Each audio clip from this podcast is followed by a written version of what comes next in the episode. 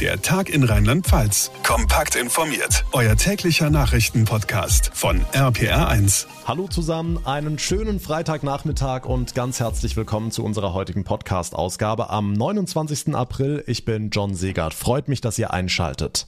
Ich glaube nicht mal, bei seinem legendären Wimbledon-Triumph war Boris Becker so angespannt wie heute. In London musste er erneut vor Gericht erscheinen, denn dort wurde entschieden, ob er wegen Insolvenzverschleppung ins Gefängnis muss oder nochmal mit einem blauen Auge, also mit einer Bewährungsstrafe, davonkommt.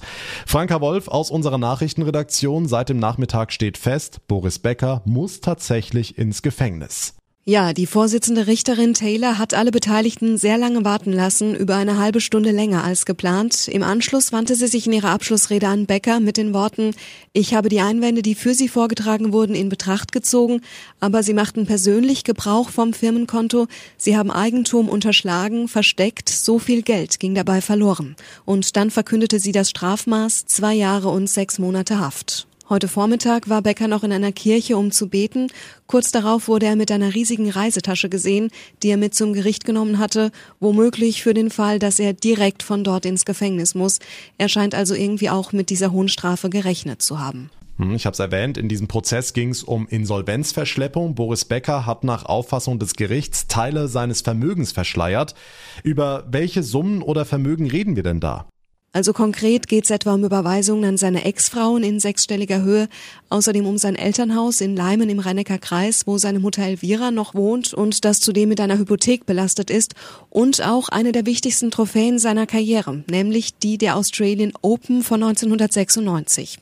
Warum ist das alles jetzt so schlimm? Ja, weil Boris Becker vor fünf Jahren für insolvent erklärt worden war. Danach musste er das standardmäßige Insolvenzverfahren durchmachen und dabei hat er wohl diese ganzen Vermögen verschwiegen. Er selbst streitet die Vorwürfe vehement ab. Er will keine Ahnung davon haben, wie viele Konten er wo besitzt, dass Immobilien in seinem Namen geführt wurden oder wo seine gewonnenen Trophäen lagern. Becker gibt seinen Beratern die Schuld. Sie hätten sich über Jahre um all seine Finanzen gekümmert. Er selbst habe keinerlei Verträge gelesen gewesen, beteuert Becker. Tja, wie sagt man so schön, Unwissenheit schützt vor Strafe nicht, wenn es denn stimmt. Boris Becker muss für zweieinhalb Jahre ins Gefängnis, so lautet die Entscheidung, die heute in London verkündet wurde. Wie lange sollen Corona-Infizierte in Isolation bleiben? Dazu gab es mal wieder einen regelrechten Flickenteppich. Die Bundesländer haben alles völlig unterschiedlich geregelt. Bis jetzt. Am Abend haben sich Bund und Länder auf eine Verkürzung der Isolationspflicht verständigt. Künftig sollen es nur noch fünf Tage sein. Timo Müller aus unserer Nachrichtenredaktion, das klingt recht kurz. Wie lange sind Corona-Infizierte denn in der Regel ansteckend? Da gibt es nach wie vor keine genauen Angaben. Das ist wirklich von Mensch zu Mensch unterschiedlich. Äh, was aber mittlerweile klar ist, nach rund zehn Tagen geht die Ansteckungsgefahr deutlich zurück, sagt auch das Robert Koch Institut. Dass die Isolation jetzt auf fünf Tage verkürzt werden soll, begründen die Gesundheitsminister damit, dass ja viele Menschen schon geimpft oder genesen seien, also immun, und dass die Omikron-Variante eher mildere Krankheitsverläufe auslöst. Okay, was sollte ich schon jetzt tun, bevor ich die Isolation verlasse? Also Gesundheitsminister Karl Lauterbach hat heute empfohlen, sich am besten nochmal frei zu testen oder wenigstens sich selbst nochmal zu testen. Auch nach fünf Tagen seien viele noch Corona-positiv und könnten andere anstecken. Daher sei eine Freitestung auch für diejenigen, die keine Symptome mehr haben, sinnvoll, sagte Lauterbach. Nächste Woche will dann auch das Robert-Koch-Institut die Isolations- und Quarantäneempfehlungen dementsprechend ändern, denn bisher dauert eine Isolation ja zehn Tage. Jetzt gibt's ja viele Menschen in Deutschland, die auch nach einer Corona-Infektion noch mit Nachwirkungen zu kämpfen haben. Gibt's da Zahlen, wie viele das sind? Die Kassenärztliche Vereinigung hat dazu jetzt frische Zahlen veröffentlicht. Von Januar bis September 2021 wurden rund 300.000 Menschen wegen Post-Covid behandelt. Bedeutet äh, Müdigkeit, Abgeschlagenheit, Kurzatmigkeit auch noch ein paar Wochen nach der Krankheit. Wenn man das mal mit den ganzen Infektionszahlen in diesem Zeitraum vergleicht, ist das eher gering. Post-Covid entwickle sich nicht zu einer neuen Volkskrankheit, heißt es von der Kassenärztlichen Vereinigung. Und übrigens, erst wenn diese Symptome auch noch Monate danach bleiben, spricht man von Long-Covid. Die Infos von Timo Müller. Vielen Dank. Während im Ahrtal der Wiederaufbau nach der Flutkatastrophe läuft, wird weiter nach den Verantwortlichen gesucht. Und dabei wird jetzt auch darüber diskutiert, welche Rolle dabei möglicherweise die integrierte Leitstelle in Koblenz gespielt hat. RPA1-Reporterin Sabine Koppers, wieso? Weil hier in der Flutnacht tausende Notrufe aufgelaufen sind, teilweise von ertrinkenden Menschen im Ahrtal, aber trotzdem auch von hier aus niemand die Menschen im Tal vor der Flut gewarnt hatte. In den sozialen Netzwerken wird den MitarbeiterInnen der Koblenzer Leitstelle deshalb jetzt unter anderem Dienst nach Vorschrift vorgeworfen und die Freien Wähler, die wollen am Mittwoch im U-Ausschuss auch ganz genau wissen, wer in der Leitstelle in der Flutnacht das Sagen hatte und möglicherweise die Menschen im Ahrtal hätte warnen können. Hm, oder vielleicht sogar müssen? Ja, das ist wohl nicht so einfach. Die Deutsche Feuerwehrgewerkschaft, die weist die Kritik an der Arbeit der Leitstelle zum Beispiel zurück und verweist auf die offizielle Meldekette. Laut dem rheinland-pfälzischen Innenministerium hätte nämlich der Einsatzleiter vor Ort per Fax oder Mail eine unterschriebene schriftliche Aufforderung für eine Warnung in die Leitstelle schicken müssen. So soll einfach verhindert werden, dass es falsche oder unautorisierte Warnmeldungen gibt, die ja zum Beispiel in der höchsten Warnstufe tatsächlich auch zur bundesweiten Unterbrechung der laufenden Fernseh- und Radioprogramme führen würden. Nur im Chaos der Flutnacht war eben von vor Ort keine Meldung beantragt worden, was, wie wir alle wissen, für insgesamt 134 Menschen im Ahrtal tödliche Folgen hatte. Dann warten wir ab, was dazu am Mittwoch im U-Ausschuss noch gesagt wird. Was den Wiederaufbau angeht, da werden weiter fleißig Spenden gesammelt. Jetzt an den kommenden Wochenenden zum Beispiel auch unter dem Motto Wandern für den Wiederaufbau. Ja, damit wollen die A-Weindörfer Altena, Maischoss, Rech und Dernau wieder vermehrt Touristen an den Rotweinwanderweg locken. Die dortigen Winzer, die verkaufen an verschiedenen Thementagen am Wegesrand ihre Weine und sammeln laut Mitorganisatorin Ingrid Neckel-Surus auch wieder mit Hilfe von Solidaritätsarmbändern Spenden. Wir müssen ja wieder Wanderwege am A-Uferlauf herstellen oder wieder Bänke aufstellen, damit das Ahrtal wieder ein Ort ist, wo wir eben auch Gäste empfangen. Im Bereich Mariental, Dernau bis Rech klappen übrigens auch Familienwanderungen mit Kinderwagen. Hier sind die Wege tatsächlich barrierefrei. Dann danke für den Tipp, Sabine Koppers. Wandern für den Wiederaufbau klingt doch nach einer sinnvollen Beschäftigung an einem oder mehreren der nächsten Wochenenden. Und damit zu weiteren wichtigen Infos vom heutigen Tag, die fasst euch nochmal Franka Wolf in unserem Kurzblock zusammen. Die rheinland-pfälzische Bildungsministerin Hubig will, dass mehr ukrainische Lehrkräfte an Schulen unterrichten. Derzeit arbeiten 70 Lehrkräfte in Rheinland-Pfalz, unter anderem auch am staatlichen Gymnasium am Kurfürstlichen Schloss in Mainz. Dort hat Hubig heute ukrainische Lehrerinnen und Schülerinnen besucht. Wir haben Stand heute fast 6000 ukrainische Schülerinnen und Schüler in Rheinland-Pfalz und wir schaffen es sehr gut, die in den Schulen aufzunehmen. Die Schülerinnen und Schüler sind alle sehr gewillt zu lernen, hier anzukommen, ähm, neue Freundinnen zu finden. Und natürlich haben sie auch alle ein großes Bedürfnis, wieder zurück in ihre Heimat zu gehen. Und wir alle, glaube ich, hoffen, dass das lieber heute als morgen wieder möglich ist und dass dieser schreckliche Krieg endet. Der Bundestag hat sich mit dem Jahresbericht der Wehrbeauftragten Högel zum Zustand der Bundeswehr befasst. Laut Högel gibt es unter anderem viele Defizite bei der Ausrüstung.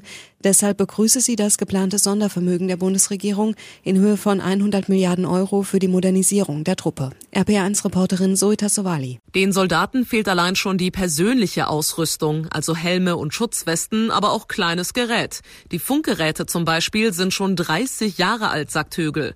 Auch bei den Einsätzen haben die Soldaten nicht alles, was sie brauchen. Mit dem Sondervermögen ist laut der Werbeauftragten jetzt aber genug Geld da für all diese Investitionen. Das Geld muss schnell und vollständig in der Truppe ankommen, so der Appell. Dazu müssten auch die Prozesse beschleunigt und das Vergaberecht vereinfacht werden. Prominente warnen Bundeskanzler Scholz in einem offenen Brief vor einem dritten Weltkrieg. Die Unterzeichner, zu denen Feministin Alice Schwarzer, der Schriftsteller Martin Walser, Kabarettist Dieter Nuhr sowie Schauspieler Lars Eidinger gehören, fordern, nicht noch mehr schwere Waffen an die Ukraine zu liefern. Das könne Deutschland selbst zur Kriegspartei machen. Sie rufen dazu auf, alles zu tun, um so schnell wie möglich zu einem Waffenstillstand zu kommen. Die deutsche Wirtschaft ist trotz der erneuten Corona-Welle und erster Folgen des Ukraine-Kriegs zu Jahresbeginn leicht gewachsen. Das Bruttoinlandsprodukt stieg von Januar bis März im Vergleich zum Vorquartal um 0,2 Prozent. Das teilte das Statistische Bundesamt anhand einer ersten Schätzung mit. RPA1-Reporter Thomas Bleskin. Das von vielen Experten befürchtete zweite Minusquartal in Folge und damit eine sogenannte technische Rezession blieb damit erst einmal aus. Allerdings ist die Zukunft der deutschen Wirtschaft angesichts des Ukraine-Kriegs unsicher. Eine Rezession könnte trotzdem noch eintreten Experten sagen beispielsweise die sogenannten Wirtschaftsweisen. Dieses Szenario könnte demzufolge dann drohen, wenn russische Gaslieferungen nach Deutschland ausbleiben oder aber auch, wenn sich der Krieg verschärft. Die Wirtschaftsweisen hatten wegen des Kriegs bereits ihre Konjunkturprognose für dieses Jahr deutlich nach unten korrigiert. Nach zweijähriger Corona-Zwangspause findet dieses Jahr wieder das Oktoberfest in München statt. Das teilte Oberbürgermeister Dieter Reiter mit. Zugangsbeschränkungen soll es demnach nicht geben. Dafür habe er keine rechtliche Grundlage, sagte Reiter. Er hoffe auf die Eigenverantwortung der WiesenbesucherInnen, damit sie höchstens anschließend zwei Kopfschmerztabletten bräuchten, so der Münchner OB. Fußmatten, Blumentöpfe, Bänke, alles was bei euch vor den Häusern steht, solltet ihr in der Nacht von Samstag auf Sonntag besser reinstellen oder zumindest festketten, denn dann ist Hexennacht. Tausende kleine und große Hexen werden dann durch die Straßen ziehen und Dinge verhexen, das heißt verstecken oder umstellen. Bei mir ist Pfarrer Dejan Willow aus der RPA1 Kirchenredaktion. Dejan, warum gibt's die Hexennacht überhaupt?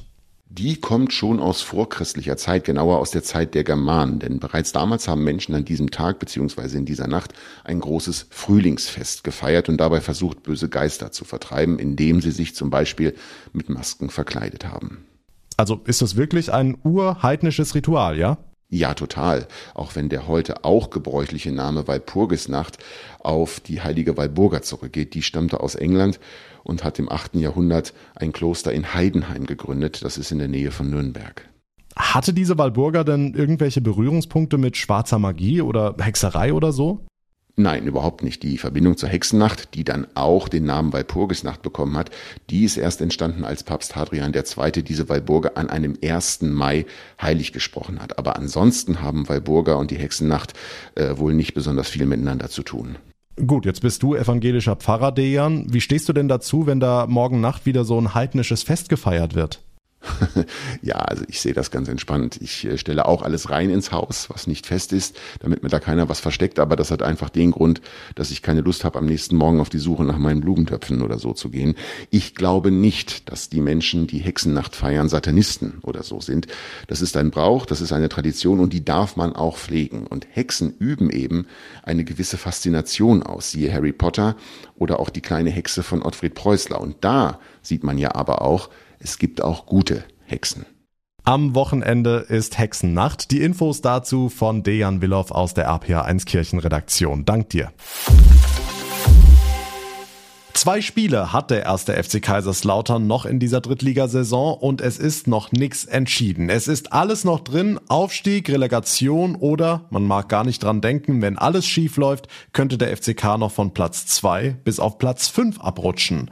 Morgen empfangen die Roten Teufel die zweite Mannschaft von Borussia Dortmund, RPA1-Reporter Thomas Stüber. Die Stimmung am Betzenberg ist zwar noch ein bisschen getrübt nach der Niederlage gegen Wien Wiesbaden am vergangenen Wochenende, die noch sehr, sehr weh tun kann am Ende der Saison. Aber schmeißen wir mal die Rechenmaschine an. Ein Unentschieden morgen und der FCK hat die Relegation sicher.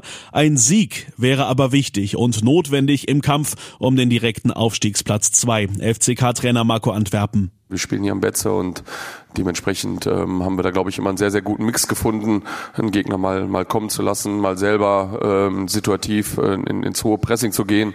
Und ähm, ja, da werden wir wieder, wieder sehen, dass wir da auch einen guten Mix finden. Die FCK-Fans, die schauen aber natürlich auch auf heute Abend. Da hoffen sie auf einen Ausrutscher des direkten Konkurrenten um Platz zwei Eintracht Braunschweig.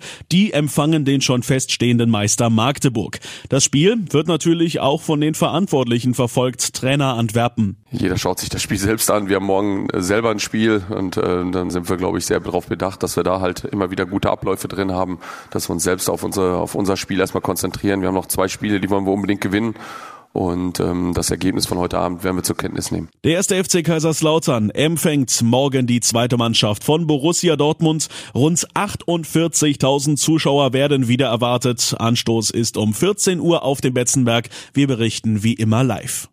Das wird sehr, sehr spannend. Dankeschön, Thomas Stüber. Und damit komme ich zum Ende der heutigen Folge. Das war der Tag in Rheinland-Pfalz. Ich würde mich sehr freuen über eine kurze Bewertung von euch, zum Beispiel bei Spotify oder bei Apple Podcasts. Und wenn ihr uns natürlich abonniert, wäre das auch ganz fein. Dann verpasst ihr keine Folge mehr. Mein Name ist John Segert. Ich bedanke mich ganz herzlich für eure Aufmerksamkeit und euer Interesse. Wir hören uns am Montagnachmittag in der nächsten Folge wieder. Bis dahin eine gute Zeit, ein wunderschönes Wochenende und vor allem bleibt gesund. Der Tag in Rheinland-Pfalz, das Infomagazin, täglich auch bei RPR1. Jetzt abonnieren.